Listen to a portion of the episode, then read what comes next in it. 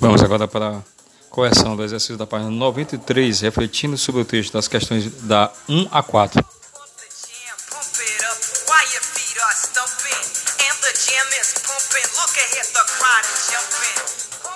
Vamos lá para a resolução dessas atividades. Página 93.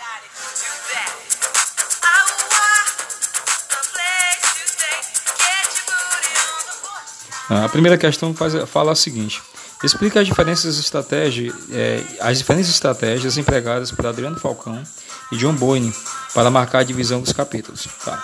A resposta à primeira questão é assim: a autora deixa um espaço na página para marcar a divisão dos capítulos, enquanto o autor prefere numerar e intitular cada um. Tá?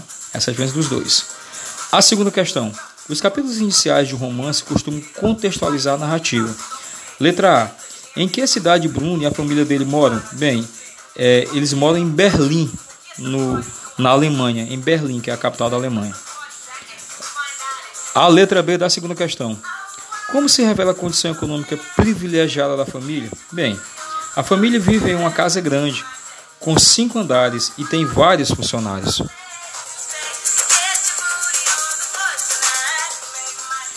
Letra C da segunda questão. O que explica a necessidade de mudança da família de Bruno?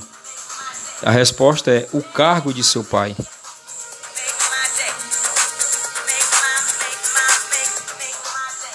Terceira questão. Os primeiros os dois primeiros parágrafos já colocam o protagonista Bruno diante de um problema. Letra A. O que está acontecendo? Que palavra sugere que o acontecimento é algo estranho na rotina do personagem? Bem, é, a governante está arrumando a resposta da terceira letra A. A governante está arrumando as malas dele e mexendo em coisas que ele considera particulares. A palavra é surpreendeu-se. A letra B da terceira questão. Compare esses parágrafos aos capítulos de A Máquina. O ritmo da narrativa é o mesmo? Explique. Não.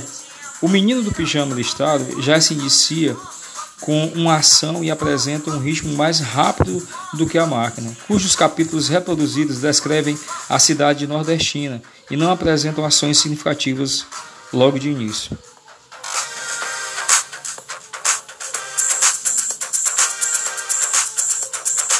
A quarta questão. Diferentemente de um conto, que é uma narrativa breve, os romances têm espaços para o aprofundamento da trama e o detalhamento de passagens. Releia o seguinte, o seguinte parágrafo. Na escola, todos conversaram um dia sobre seus pais. Cal dissera que seu pai era quitandeiro.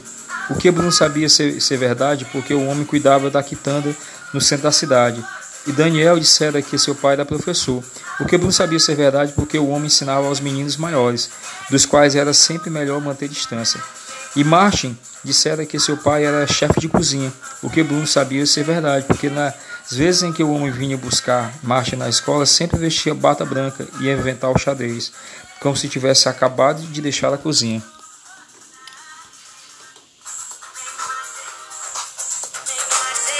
Vamos lá. Aí a quarta questão, letra A. Essa passagem se refere a um tempo simultâneo ao das ações narradas no capítulo, explique sua resposta. Pessoal, é o seguinte: a resposta à quarta questão, letra A,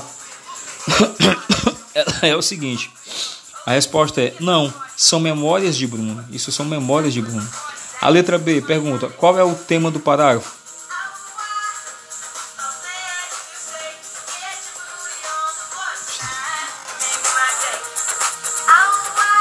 Bem, o parágrafo informa as profissões dos pais dos colegas de escola de Bruno. Ele informa as profissões dos pais dos colegas de Bruno.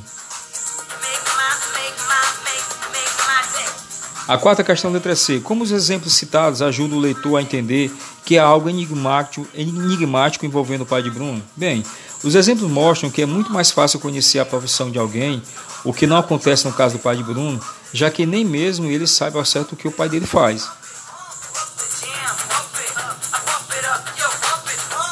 A letra D. Que outras informações confirmam a existência desse mistério? Bem, a resposta 4, letra D, é a proibição de entrada no escritório do pai, as várias visitas de profissionais aparentemente importantes e a presença de um personagem conhecido apenas pelo nome Fúria.